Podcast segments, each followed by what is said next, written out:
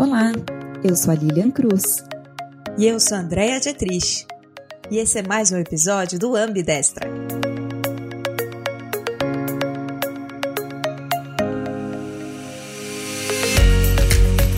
Você sabe o que são os Objetivos de Desenvolvimento Sustentável da ONU? São 17 objetivos ambiciosos e interconectados que abordam os principais desafios de desenvolvimento enfrentados por pessoas no Brasil e no mundo. Eles são um apelo global à ação para acabar com a pobreza, proteger o meio ambiente, o clima e garantir que as pessoas em todos os lugares possam desfrutar da paz e da prosperidade. E o que, que isso tem a ver com a nossa temporada Impacto? Tudo! Hoje a gente vai falar de um negócio social de alimentação que segue esses princípios princípios. Será que o jovem da periferia visualiza que pode ser protagonista da sua própria jornada profissional? E como ensinar a esses mesmos jovens o que é uma boa alimentação? Em um país onde temos tanto desperdício de alimentos, enquanto outros tantos né, não têm o que comer, será que é possível aprender a utilizar restos e sobras de alimentos para fazer pratos bacanas e deliciosos? No episódio de hoje, nosso papo é sobre como, através da educação, da inclusão e combate ao desperdício da gastronomia, é possível sim gerar transformações sociais. Mas um enorme desafio dessa equação, em meio ao ecossistema de impacto, é justamente na busca pelo equilíbrio do propósito do negócio e da sobrevivência. No entanto, aprendemos que mesmo aqueles que não dispõem de toda a estrutura e apoio que necessitam, desenvolvem a criatividade como seu maior ativo. E hoje trazemos uma história sobre como ter clareza e ser leal aos seus objetivos de valor social e ético, mobilizando toda a cadeia, ou seja, ajudando e favorecendo muito a maior quantidade possível de pessoas da periferia e que pertencem aos grupos relacionados ao seu propósito. Pode sim gerar transformação social.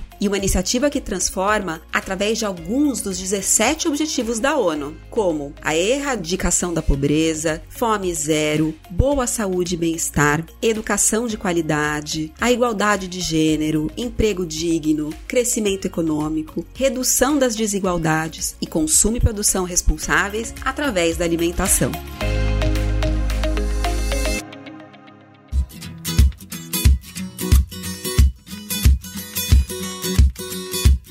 Nossa convidada de hoje é Adélia Rodrigues. Adélia ela é psicóloga, educadora emocional libertária, graduanda de sociologia, empreendedora social e sócia e gestora da gastronomia periférica. Ela realiza produções e gestão na área de gastronomia, presta consultoria e formações com ênfase em questões de gênero, é co-criadora do aplicativo Gastronomia Periférica e do serviço de catering focado em aproveitamento total, o Rango, e da Escola Periférica de Gastronomia. Ainda depois de tudo isso, ainda é curadora do Festival Dois Lados da Ponte e Chefes da Quebrada pelo Sesc 2021. Bem-vinda, Adélia! Quanta coisa! Você vai contar tudo isso pra gente.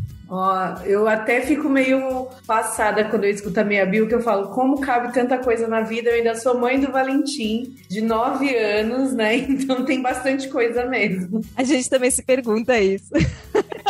É, obrigada pelo convite aí. É isso aí, né? Dizem que quando a gente tem que ter alguma coisa que tem que ser feita, a gente pede para pessoas ocupadas, que daí com certeza vai sair. Você parece ser uma dessas, né, Adélia? Dessas super ocupadas.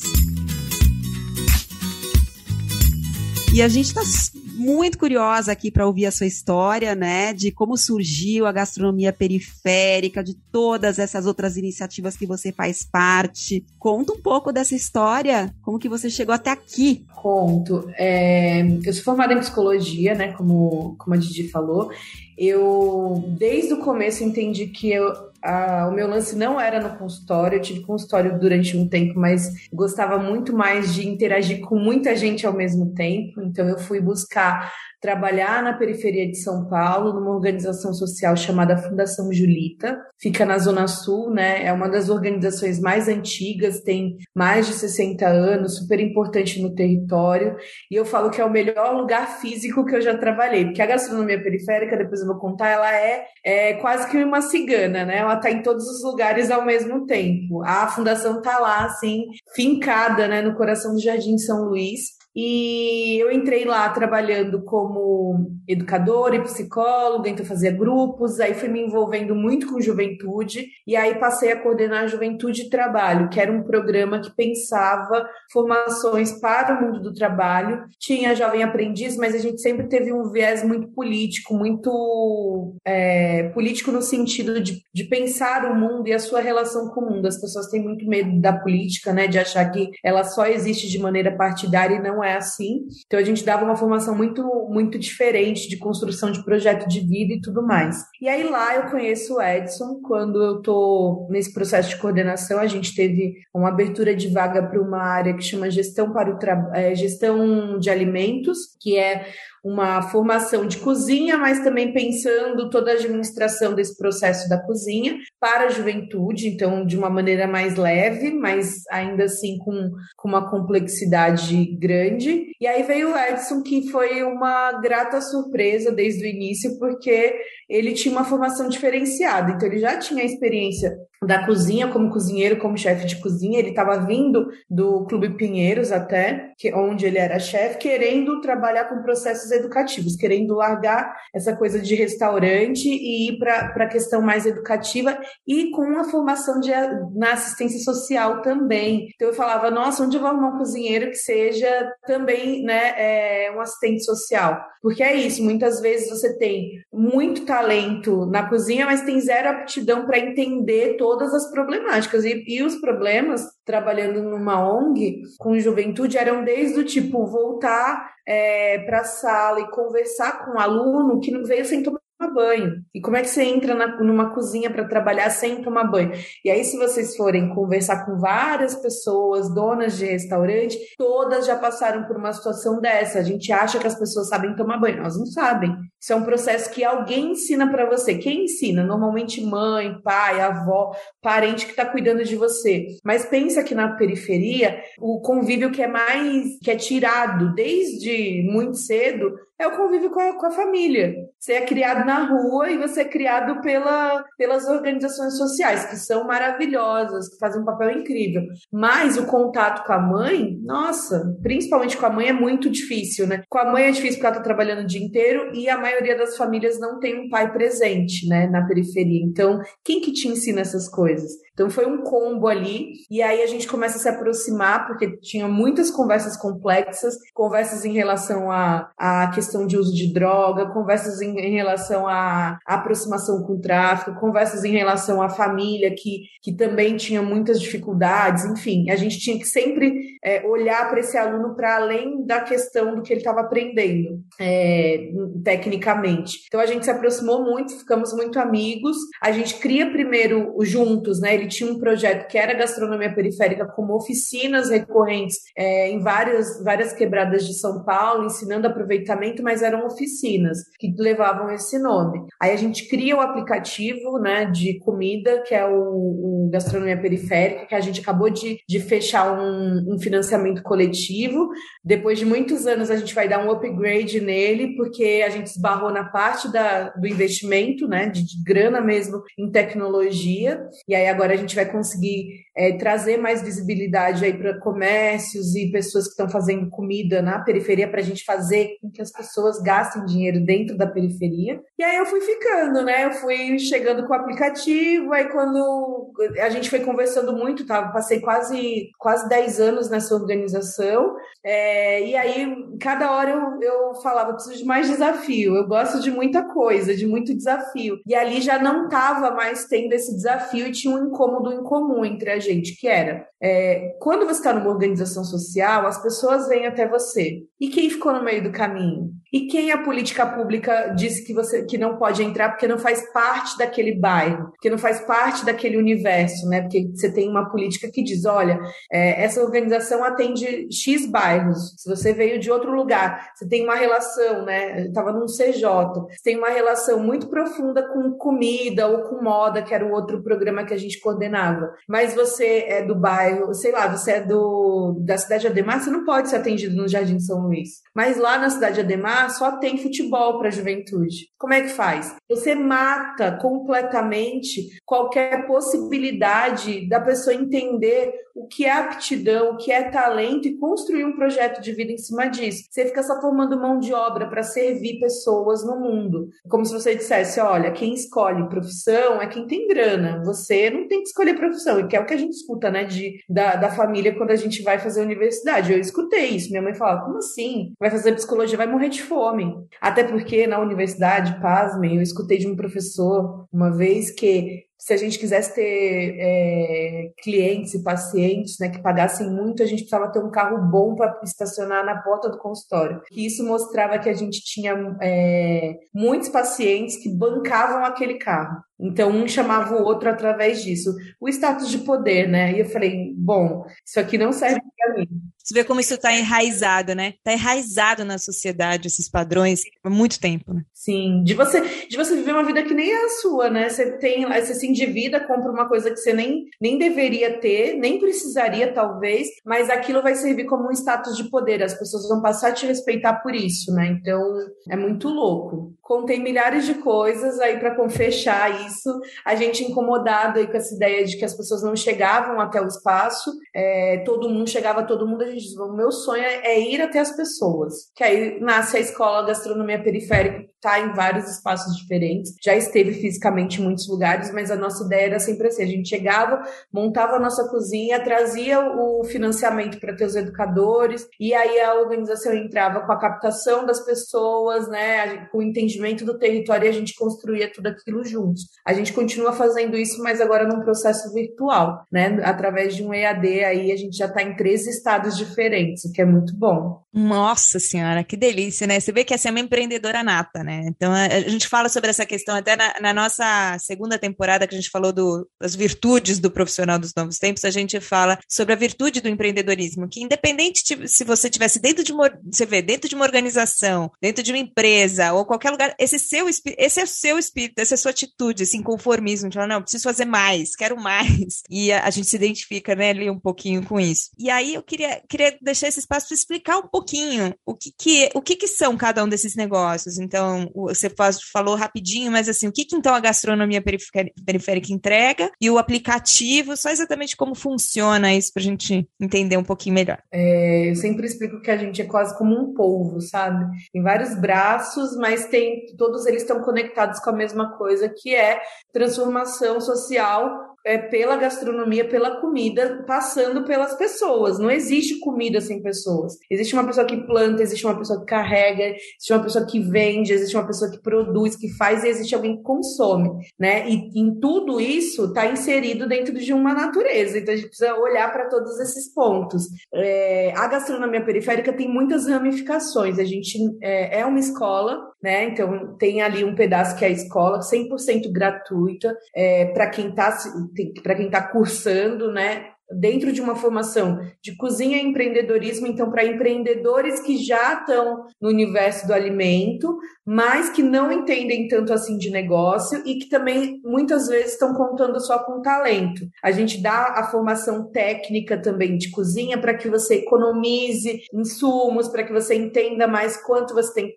tem que vender, como quais são as possibilidades, quais são os meios de escoamento. Então, cozinha e empreendedorismo tem essa pegada. É, e o cozinha profissional, ele tem uma pegada de desenvolver aquela pessoa que quer de fato ingressar num restaurante, mas que também pode ser um agente transformador, porque ela vai carregando bandeiras como aproveitamento total dos alimentos, ela estuda sobre história da alimentação, aí ela tem gastronomia do mundo inteiro, né, desde a francesa, que é uma das mais tradicionais, italiana, africana, porque a gente tem uma ancestralidade que a gente não pode negar e que a gente precisa se empoderar dela, mas é alguém que vai se inserir no negócio de alguém, né? Então esses cortes são, são importantes. A escola ela é mantida através de patrocínio de algumas marcas que são parceiras, né? É, então a gente tem algumas algumas fontes aí de apoio, por isso que se torna gratuita para o aluno. Ele recebe os insumos na casa dele para fazer a aula, ele recebe apoio de internet, caso ele precise. Então tem todo um suporte. A gente tem o aplicativo, que é um aplicativo que mapeia é, toda a parte gastronômica das periferias. Então imagina que se você vai até o até o Jardim São Luís, é, você vai ou o Capão Redondo, você vai ter um número muito pequeno dentro dos aplicativos mais comuns, como iFood, Uber Eats, né? Quase não vai aparecer, que as taxas que, que são empregadas nesses aplicativos não correspondem ao universo periférico. E aí as pessoas acabam não gastando dinheiro dentro da periferia. Quando ela quer comer bem, ela não sabe que existe um japonês no bairro dela. Ou ela vai no Mac, né? É, ela, exatamente, ela vai num outro bairro, sabe? Dentro, se vocês é, entrarem no Instagram, dentro da campanha, a gente fez um vídeo com alguns empreendedores, né, que fazem parte é, do nosso aplicativo. O Xburger, que é uma, um, um fenômeno, já, eu moro na Zona Oeste, já tem até aqui na Zona Oeste, tem na praia, tem vários lugares. O cara é dono de, tipo, mais de 15 lojas. E é só São Paulo, Adélia? Ou por enquanto é só São Paulo? Por enquanto é só São Paulo. A gastronomia periférica tem essa ideia de estar muito espalhada aí pelo Brasil. Os cursos já estão chegando em outros estados, né?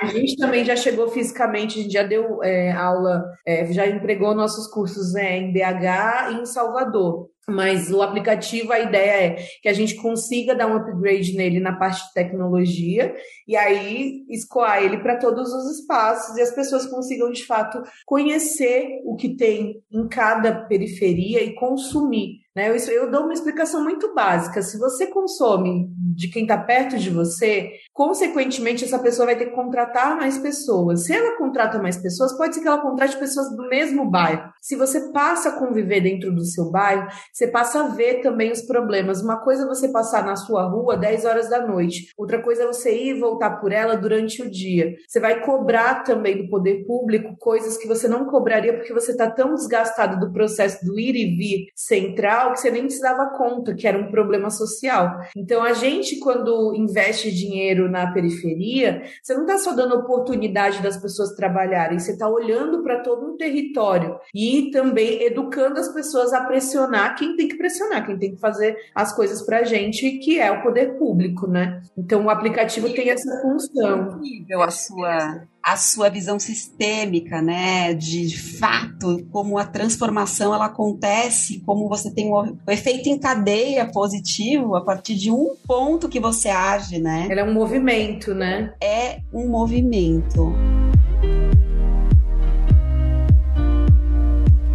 Adélia, o que é empreender para você então, né? Você tem toda essa visão de transformação, você foi inquieta, né? E foi desenvolvendo outras frentes, está aí na versão 2.0 do app. O que é empreender para você e o que, que te deu mais medo? Nossa, difícil, hein? Olá, senta que lá vem história. O que me deu mais medo ainda pode dar. Eu acho que é bem isso, mas eu vou primeiro responder o que, que é empreender. Empreender esse processo de, de inquietação e de movimento, de você de fato entregar para o mundo coisas que você acredita que são é, relevantes, né? Então, esse é o meu processo. Eu crio coisas, né? E aí são coisas físicas ou são ideias que vão movimentar o mundo também e que vão criar essa reação em cadeia, né? Ela não pode se bastar. Eu não, nunca vou, vou ter um, um, um produto ou vou, vou gerar alguma coisa que vai se bastar, que vai acabar ali. Por exemplo, o serviço de catering. Ele podia ser só um buffet, mas ele é o nosso jeito de educar as pessoas através da comida. Quando você vai num, num evento que a gente faz, você vai comer um bolo da casca da banana, um pudim da casca da mexerica. E aí, normalmente, a gente faz evento grande para né, grandes marcas, institutos, feiras muito grandes. E aí as pessoas comem e falam: Nossa, que incrível, eu nunca comi isso na vida. Eu falo: Isso é o que você joga fora. Isso é o que você acredita que não serve como alimento. E isso vai ficar na cabeça daquelas pessoas. E normalmente no evento tem também o livro, né, da gastronomia periférica ali para ser vendido. A pessoa olha como uma possibilidade dela aprender de verdade, porque hoje em dia você tem tantos livros de gastronomia, inclusive são os mais vendidos, né, é, por conta desse boom de reality show, enfim, as pessoas compram muito, mas é um livro impraticável. Você não consegue entender nada. Aqueles ingredientes muitas vezes vão gerar mais mais desperdício. Você vai comprar, sei lá, o arroz negro da receita X. Você não vai comer aquele arroz todos os dias, aquilo vai gerar uma sobra dentro do seu armário, um dia vai vencer e vai ser jogado fora. É meio que assim, sabe? Não te ensina a pensar a partir de uma lógica de como é que eu utilizo isso mais vezes. É só para aquela receita. Então você fica presa, né? É, pro, é, pro resto da vida numa receitinha. Você não exercita o processo da criatividade. Então eu acredito que, que o nosso empreender, que o meu empreender principalmente, ele é uma provocação para o mundo, assim, né? Ele é um movimento provocativo. Eu entrego coisas que vão desencadear outras reflexões. Eu acredito. Agora o medo, até engasguei aqui, o medo.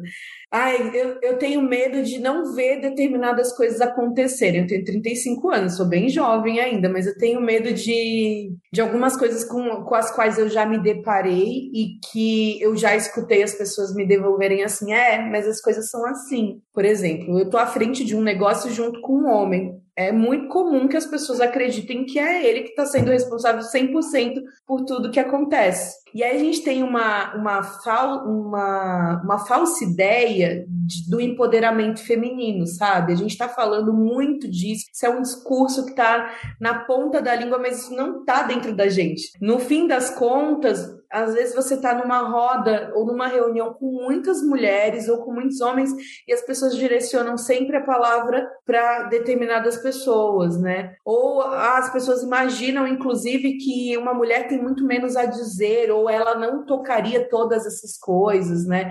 Ou até quando você olha para um homem que empreende, numa visão mais até ampla, você fala, nossa, que incrível. E quando você escuta a mesma descrição de uma mulher, as pessoas já ficam assim, nossa nossa, mas a pessoa só trabalha, essa mulher só trabalha. Então tem esse, esse lugar do julgamento da posição de gênero, né? E da dificuldade mesmo que é, né? É, você ser mulher. O auto-julgamento também, né, Adélia? Então, assim, a culpa que vem e toda essa questão de como equilibrar, né? Sim. Isso não é fácil. Acho que a gente carrega aí essa herança, né? De uma sociedade que foi pautada em cima dos homens. Ah, eu faço muita terapia, viu? Para não me culpar. Justamente porque é isso. Eu quero estar em todos os lugares enquanto negócio, isso é um propósito. Eu sou, eu sou muito feliz de dizer que eu nunca trabalhei com nada que não fosse meu propósito. Isso é muito incomum. Tem muita gente que, infelizmente, tem que engolir a seco para poder sobreviver e trabalhar com coisas que nem acredita. Eu sempre trabalhei com o que eu acreditava, sempre, sempre, sempre. Então, isso é muito positivo. Mas é muito comum as pessoas dizerem: Mas cadê seu filho? Tá, nossa, você viajou para dar formação um mês fora. E eu falo, gente, meu filho, vocês nem sabem, tem pai. Também, também consegue. Que idade que ele tem? Nove anos. Também consegue ficar com o pai. Vocês nem acreditam como o pai consegue cuidar do filho, assim. Então, precisa acontecer, né? Esse lugar de, de você revisitar a sua vida e de você se libertar de uma culpa que é colocada pelo outro. Mas acho que tem esse subjugamento. Meu medo é de não conseguir ver esse empoderamento ser cotidiano, sabe? Porque o empoderamento, às vezes, numa matéria, é um empoderamento no, é, das pessoas falando no mês das mulheres, que aí tipo, parece que bomba, assim, todo mundo quer falar comigo no mês das mulheres. Falei, gente, olha, eu empreendo todos, todos os dias do ano. Se vocês quiserem falar comigo outros meses. Boa! Bom ponto. Eu tô super disponível. É, porque parece que tu, é, só lembra que existe a mulher à frente de um negócio no mês das mulheres. E não, a gente tá aí todo dia, vamos dar, vamos dar possibilidade das mulheres trabalharem, falarem dos seus trabalhos, né? Se fortalecerem todos os dias. Então, meu medo é um pouco esse, mas eu tô indo, né? Enfim, tô enfrentando. Tamo aí. Maravilhosa. Estamos todas, né? Todas. E aí, então, essa é uma pauta que você fala bastante. Inclusive, foi idealizadora de um movimento, né, que, de empoderamento feminino e tal. Conta um pouquinho pra gente, assim, o que que é, então, acho que você já falou um pouco desse tema macro, mas a importância que você dá para esses movimentos, como, por exemplo, o Ambidestra aqui também, ajudando a dar mais voz, né, trazer conteúdo. E o que que você acredita, qual é o seu propósito, assim, acho que quando você pensa nesses movimentos feministas, de fato, assim, quais são os pontos que você acha que são os mais críticos que a gente deveria é, se questionar todos os dias? Olha, eu acho que eu sou uma pessoa moldada pelo feminismo. Ele foi sempre o meu escudo, né? É, é, óbvio que ele mudou, ele já foi muito radical, já foi bem radical. E aí agora eu sou um pouco mais suave, eu vou entendendo e, e acoplando outras coisas, mas é, eu acho que não tem como você não ser feminista sendo da periferia. Você precisa, né? É um meio de sobrevivência, né? É um meio de enfrentamento, assim. E muitas vezes você aí nem sabe, nem leva esse nome, né? Minha avó era uma, uma mulher feminista, mas ela nem sabe o que, que é isso. Nunca nem leu, porque não, sabe, não sabia ler. Então nunca nem leu. Você não precisa ler a Simone de Beauvoir para dizer que você é uma feminista, né? Acho que é o contrário, o feminismo de partilha mesmo, sabe? De uma ajudando a outra. Eu preciso sair, você olha meu filho, a outra. Isso já é uma coletividade feminina que precisa ser exaltada. Já existe, sempre existiu, a gente sempre teve que se apoiar. Se a gente olhar até para a história é, do nosso país, vamos pensar, né? As pessoas foram escravizadas e foram separadas, apartadas das suas ligações parentais quando chegaram aqui, e quem estava aqui também foi separado, porque isso é uma estratégia de dominação, né? Quando você separa, você enfraquece as pessoas. E aí, muitos homens negros, inclusive, que é a maioria da nossa população hoje em dia, eles iam lá, procriavam, porque era um jeito de gerar novos, novas pessoas escravizadas, e eram transferidos para outros lugares. Então, essa pessoa não convivia com a própria família. Né, com quem, mesmo que ele tivesse alguma relação afetiva, ele era tirado desse lugar e colocado num outro espaço. Então, é, ele era movimentado. Aí, como você ensina um homem a ficar? Como você ensina um homem a lidar com, com, com os problemas? E a gente tem com afeto. A gente tem também um, outro lance que é muito importante, é histórico. Você tem lá várias pessoas que foram escravizadas e, e que aí depois tiveram é, a possibilidade de serem libertadas, mas depois se abriu a, a toda um, uma leva de trabalho doméstico, né? Então, o trabalho doméstico vem disso. Eu não tenho mais as pessoas. Primeiro, você cria uma ideia de amor, que é a ideia de, tipo, as mulheres precisam dar conta do serviço doméstico, porque elas não. É assim que elas demonstram amor, cuidando dos filhos e cuidando da, da, da casa. Poxa, mas agora eu preciso delas produzindo no mercado de trabalho. Então, eu pego essas pessoas aqui que estavam né, esquecidas, que tinham sido escravizadas, vem aqui para minha casa para você criar meus filhos, para você dar conta das, da, da minha vida, porque eu estou do lado de fora fora, né? Pensando entre a mulher branca e a preta. Nossa, é muita coisa. Como é que você constrói relações? Não consegue. Então a gente só tinha uma outra aí, né? Pensando historicamente, para se apoiar né? Porque uma está trabalhando, a outra não está, olha, meu filho. Enfim, essa é a história do nosso país que precisa ser revisitada sempre, né? E a história das mulheres desse país, que é mais invisibilizada ainda. Então não tem como não olhar para tudo isso, não tem como não olhar para as questões das mulheres. E quando eu é, criei e fundei o As Minas, que é essa plataforma, né? A gente sempre tinha a ideia, muito cabeçudas, sempre tinha a ideia de gerar conteúdos que fossem quase que tradução, não no sentido de que as pessoas são burras, né? De que as mulheres periféricas são burras, mas traduzir conceitos muito, muito rebuscados que distanciam mesmo a gente daquela, daquela informação. Então, educação financeira. Educação financeira, a gente dava é, várias formações de educação financeira feminista, ou seja, o que, que essa mulher mulher faz com o dinheiro dela, né? E como é que ela investe em outras mulheres? E aí os exemplos eram os mais simples. Você desceu no metrô do Capão Redondo, tá chovendo. O que, que você escolhe comprar? Tem um cara na sua frente, tem uma mulher do outro lado da rua. Onde é que você vai comprar seu guarda-chuva? Então, sabe, exercícios muito que parecem muito bobos, mas que é importante. Ou quando a gente foi fazer essa formação numa ocupação, que é a ocupação ali do centro, né? A Mauá, era, na verdade, era uma junção de, de mulheres de três ocupações diferentes. E aí a gente foi mapeando e construindo com elas o que cada uma sabia fazer. Então a Maria do andar não sei o que sabe fazer bolo, tá? A Joana sabe fazer a unha, não sei quem sabe fazer não sei o que. Porque se você diz que você é uma mulher que mora numa ocupação, você não existe. As pessoas acham que você é uma pessoa folgada que invadiu algum lugar, mas o seu dinheiro existe para essas pessoas. Né? É igual uma favela, é igual a favela mesmo, né? É, a Sabesp não deixa de receber dinheiro de um favelado, né? A Eletropaulo não deixa de, de, de botar lá e falar, não, vamos regularizar, mas o saneamento não, está funcionando ali, mas eu quero receber de alguma forma algum dinheiro é, dessas pessoas. Então, o dinheiro faz você ser visto. E eu disse: se o dinheiro faz você ser visto, nega o dinheiro para quem está te invisibilizando nos outros dias. Escolhe entre essas mulheres aqui, ó. Deixa o seu dinheiro com essas pessoas. Essa é sua vizinha, ela precisa ser fortalecida. Então, a ideia do As Minas era muito isso, de gerar cartilhas, né? De gerar documentos que fossem meio que essas traduções de conceitos muito difíceis ou conceitos que estão muito distanciados da periferia e ao mesmo tempo estar em territórios diferentes, dando formações e trazendo né, essas possibilidades de pensar é, em como mulheres se apoiam, porque as mulheres não são inimigas umas das outras. Isso é um plano para a gente poder se afastar uma da outra também, né? É isso aí. A gente tem que formar essa sororidade, né? Essa rede de apoio na prática, né? Na prática, né? E a gente tem tomado consciência disso também aqui na Ambidestra, porque é, a gente vai conhecendo as pessoas, a gente vai trazendo as empreendedoras para o papo e tal. Aí na hora de, ah, eu preciso comprar um presente de aniversário para uma amiga, eu preciso, né, fazer uma encomenda aqui de uns congelados. A gente vai valorizando a nossa rede, porque a gente entende, né, a importância que isso tem, enfim. E a gente também, o quanto que a gente luta, né, para a gente poder ter essa liberdade. Isso é um movimento político, inclusive, né? Você está fazendo política, você está escolhendo viver de acordo com o seu discurso, inclusive. Não posso vir aqui falar de mulheres, né, e exaltar todo esse processo. E no meu cotidiano eu não me importar onde é que eu estou gastando meu dinheiro, já que a gente só existe socialmente com essa troca né, de moeda. Então eu vou escolher sempre as mulheres, vou comprar roupa das mulheres, sapato das mulheres, tudo tem que ser de mulheres primeiro. E aí isso é uma característica da gastronomia periférica também. Processo seletivo, a gente tem algumas prioridades na hora de escolher os alunos, que é muito difícil.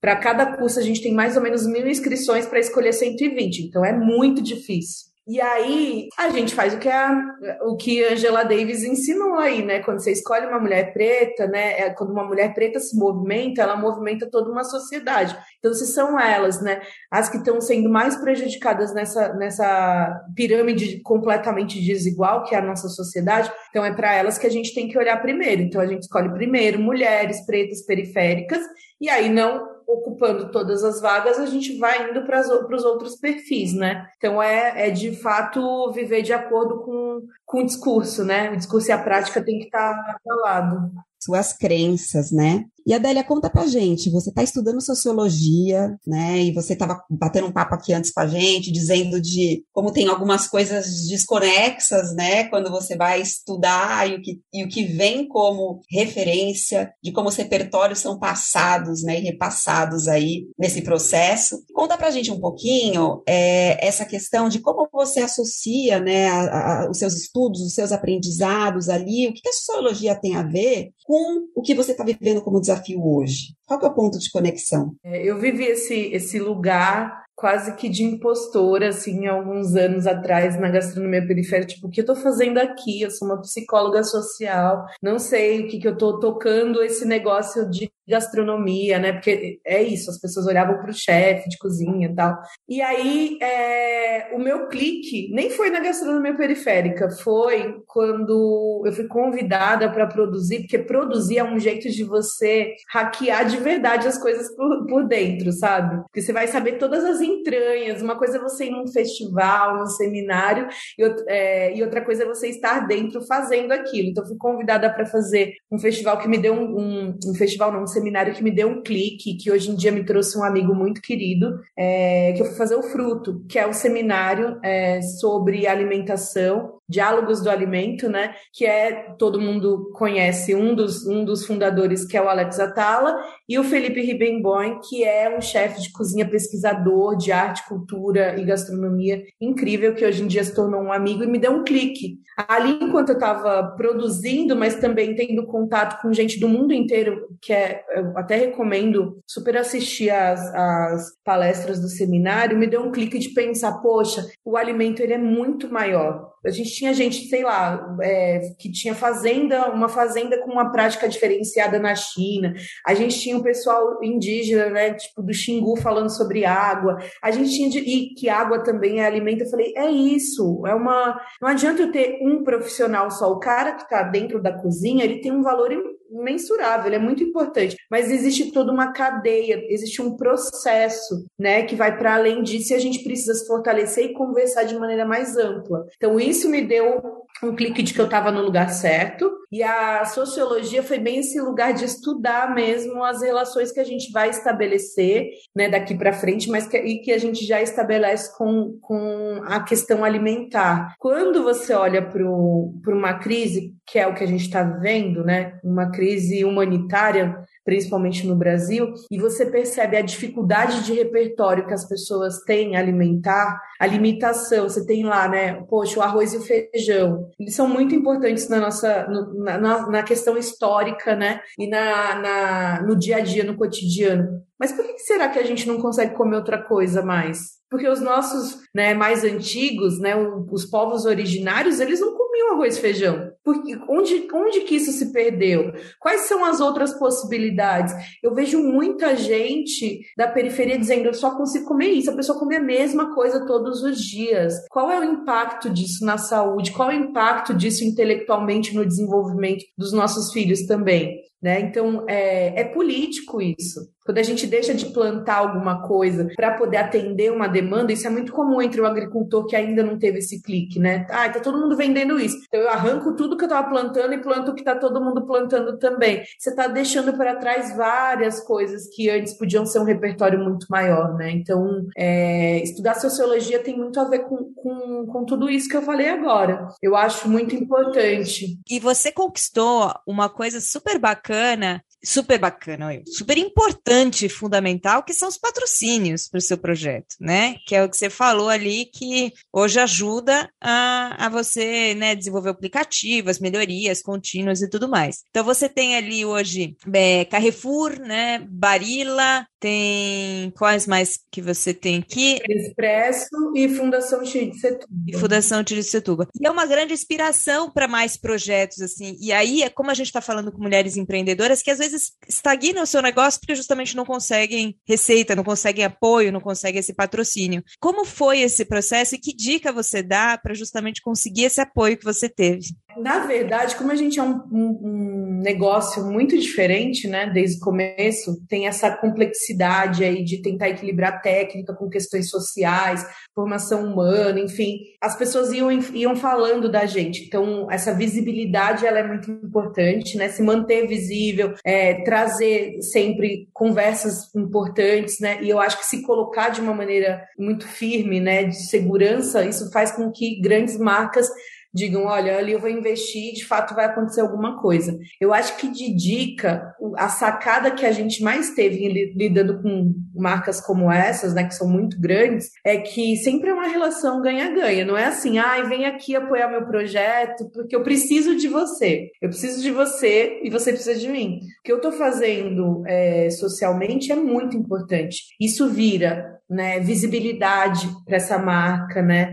Isso vira é, marketing, publicidade. Isso também tem uma contrapartida. Eu acho que, e eu estava falando isso agora há pouco é, com uma pessoa antes da, da gente começar a gravar, que a gente tem que tomar muito cuidado, porque o que mais é ferido entre nós, né, periféricos e periféricas, é a nossa autoestima. Então, quando a gente lida com alguém que conseguiu estudar, ou a gente lida com alguém que tem a caneta para assinar e dizer vai ser milhões, vai ser 500 mil, um milhão, dois milhões, a gente rapidinho se coloca no lugar de serviçal, assim, sabe? Tipo, ah, eu vou te servir, o que, que você quer? E às vezes é muito comum, principalmente em ONG, é, você modificar muitas coisas do seu projeto, ele fica muito estranho, porque você vai meio que se adaptando para entregar, porque você tem que servir aquela marca, porque senão você não consegue. E você fala, mas será que eu quero conseguir sendo tão diferente da minha essência? Não. Então você tem que, tem, tem, que, tem, tem que ter coisas que você consiga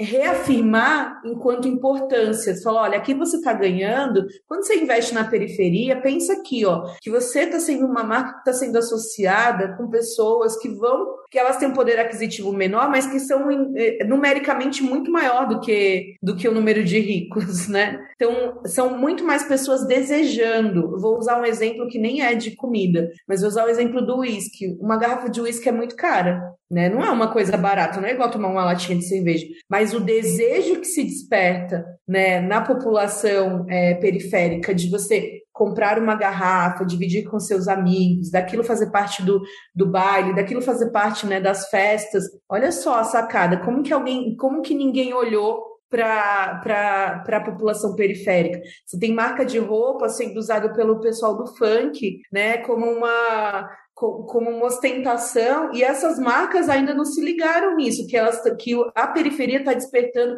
desejo em outros periféricos também. Não, eu não quero a minha marca associada né, ao funk ou à periferia e tudo. E tá perdendo dinheiro. E a influência. Porque, na verdade, o rico vai comprar uma camiseta. O periférico vai né, ali, é, e a gente tem que tomar muito cuidado para ter essa consciência do consumo, inclusive na periferia, mas ele também vai desejar. E ele também vai se esforçar para ter uma coisa que ele acha que é importante para ele. Então, essa sacada do ganha-ganha, né, de que a periferia ela não é uma coitadinha, ela tem uma potência econômica também, e ela tem uma potência de entrega, precisa estar tá no discurso da, de quem está vendendo ali o seu projeto, né, que é uma relação ganha-ganha, não é uma relação de coitadinha, vem aqui me ajudar. Maravilhoso. Adélia, a gente também enfrenta esses desafios, né? Apesar de não sermos da periferia, e acho que por sermos mulheres, sim, né? Sim. Então, acho que tem aí um abismo, né? E a gente tem que todos os dias se lembrar que a gente pode. A gente não é o lado mais fraco da negociação, de que a gente não é dependente de uma situação. Então, reafirmar a nossa o nosso poder, a nossa liberdade, né, e a nossa capacidade de realização. Então, é porque a pessoa mais mais valorizada dentro dessa estrutura social é o homem branco, né? Então assim, se você não é branco, é periférico, tá lá, é, como lá embaixo, mas existem as outras camadas. Se você é mulher, você também não está nesse, nesse topo. Essa pessoa também vai desconfiar da sua entrega, também vai dizer que, olha, eu estou te ajudando, então você precisa me entregar aquilo que eu quero. Só não, calma, tem uma, tem uma troca, assim. A gente lida, acho que ainda bem, com pessoas muito conscientes. Quem negocia com a gente nessas marcas são pessoas que, que entendem muito o nosso trabalho, senão não estariam há tanto tempo, né? Acho que tem, a gente tem parcerias muito longas nesse Expresso desde o começo da escola, é, Carrefour já no segundo ano, é, indo para o terceiro. Então a gente tem é, a TID que está no território da zona, da zona leste, né, e que faz uma encomenda muito específica que é vamos desenvolver empreendedores dessa comunidade. A gente quer empoderar pessoas dessa comunidade aqui. Então tem esses investimentos muito bem definidos, né? A Barila contribui não só financeiramente, mas com formação. Eles entram dentro do nosso curso, trazendo né, expertise que eles têm também. Então a gente percebe o quanto isso é motivador até para quem está dentro da empresa. Você fala, cara, eu vou lidar com as pessoas, eu vou fazer uma troca, eu vou explicar aquilo que eu aprendi. Então isso é muito positivo. Transformacional, né? Isso. É, e conectados por um propósito, né? E conectados como humanos, porque é isso que somos.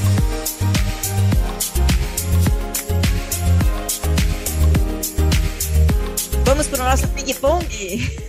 Vamos. É isso aí, a gente já está aproximando aqui do nosso final. Esse ping-pong é aquele bate e volta sem pensar muito, trazer o que vem à sua mente. Então vamos lá. Beleza, vamos lá. Um sonho, Adélia. Ah, eu tenho o sonho de, de fato, chegar a todos os estados brasileiros, assim, que a gastronomia periférica seja reconhecida em todos os estados. Esse é o meu sonho. Muito bom. Um desafio. Ah, o desafio é o cotidiano de ser mulher empreendedora, girando vários pratinhos, tentando não deixar cair. Quando cair, me perdoar por isso também. Falar, foi o que deu, né? Esse é o desafio. O que te inspira? Olha, eu acho que o que me inspira é, é olhar para a potência que a periferia tem, para todas as mulheres que ainda nem sabem que elas são tão importantes nessa construção. E eu acho que eu tenho que fazer um adendo também do quanto eu tenho é, uma pessoa que está sempre disponível para se desconstruir assim do lado, né? Então eu tenho um parceiro ali, um, um sócio que está que tá sempre comprando, incentivando as ideias. Quando meu pratinho cai, que eu tô lá meio mal, ele fala: Não, bora, olha o tanto de coisa que você já fez, a gente vai seguindo juntos. Então, ele também é uma inspiração gigantesca. É assim mesmo. E o que, que é o mito do mercado para quem quer empreender, na sua opinião? Nossa, um mito do mercado para quem quer empreender é que empreender é glamour e não é. Não é glamour, mas também não é, é a ideia de que você trabalha 24 horas por dia, porque ninguém consegue fazer isso. A gente precisa muito equilibrar os processos e os tempos, né? Não é nem não são os extremos. Ah, eu sou workaholic, isso é muito legal de se dizer, passei o dia inteiro em reuniões longuíssimas, não. E também a ideia de que é fácil também não é. Fácil não é, né? É uma construção que demora muito tempo e que ela é constante, ela é mutável, né? Então eu acho que esse é o mito aí de que é fácil e de que ou de que as duas coisas, né? As duas pontas de extremos aí. Impacto é é transformação social. Se não tem transformação social, não está impactando de verdade. Um conselho de amiga. Nossa, um conselho de amiga? Descansem entre uma coisa e outra. A gente precisa cuidar de e descansar não é cuidar do filho.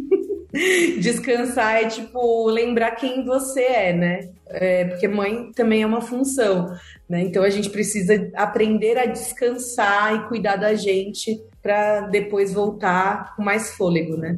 E chegamos ao fim, obrigada. Como que as pessoas chegam até os, as iniciativas? Quer deixar só o seu Instagram? Sim, a gente está com o site, né, gastronomiaperiférica.com.br, para se inscrever, para falar com a gente. Tem o Instagram também, o mesmo arroba, arroba gastronomia periférica, e o meu, arroba Adélia Rodrigues. Estou por lá, só me procurarem. Obrigada, foi ótimo esse papo, viu? Adorei. Obrigada, Adélia. Foi uma aula. Demais. Que mais e mais mulheres se inspiram, se inspirem por você, que você é uma inspiração. Obrigada, obrigada.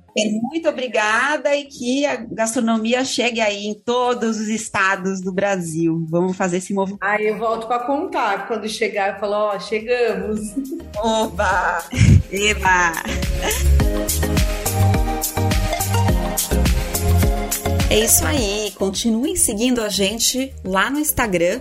O perfil é o ambidestra.sou. Também temos o nosso site, que é o ambidestrasoul.com.br, o nosso LinkedIn e o nosso canal no Telegram. E a gente não vai parar por aqui, vem muito mais novidade por aí para a gente poder se unir nesse movimento. Comente, compartilhe. Se você conhecer alguma iniciativa também aí de empreendedorismo, de impacto, empreendedoras que estão fazendo a diferença é, na periferia, em suas ações, comenta lá no nosso Instagram e até a próxima!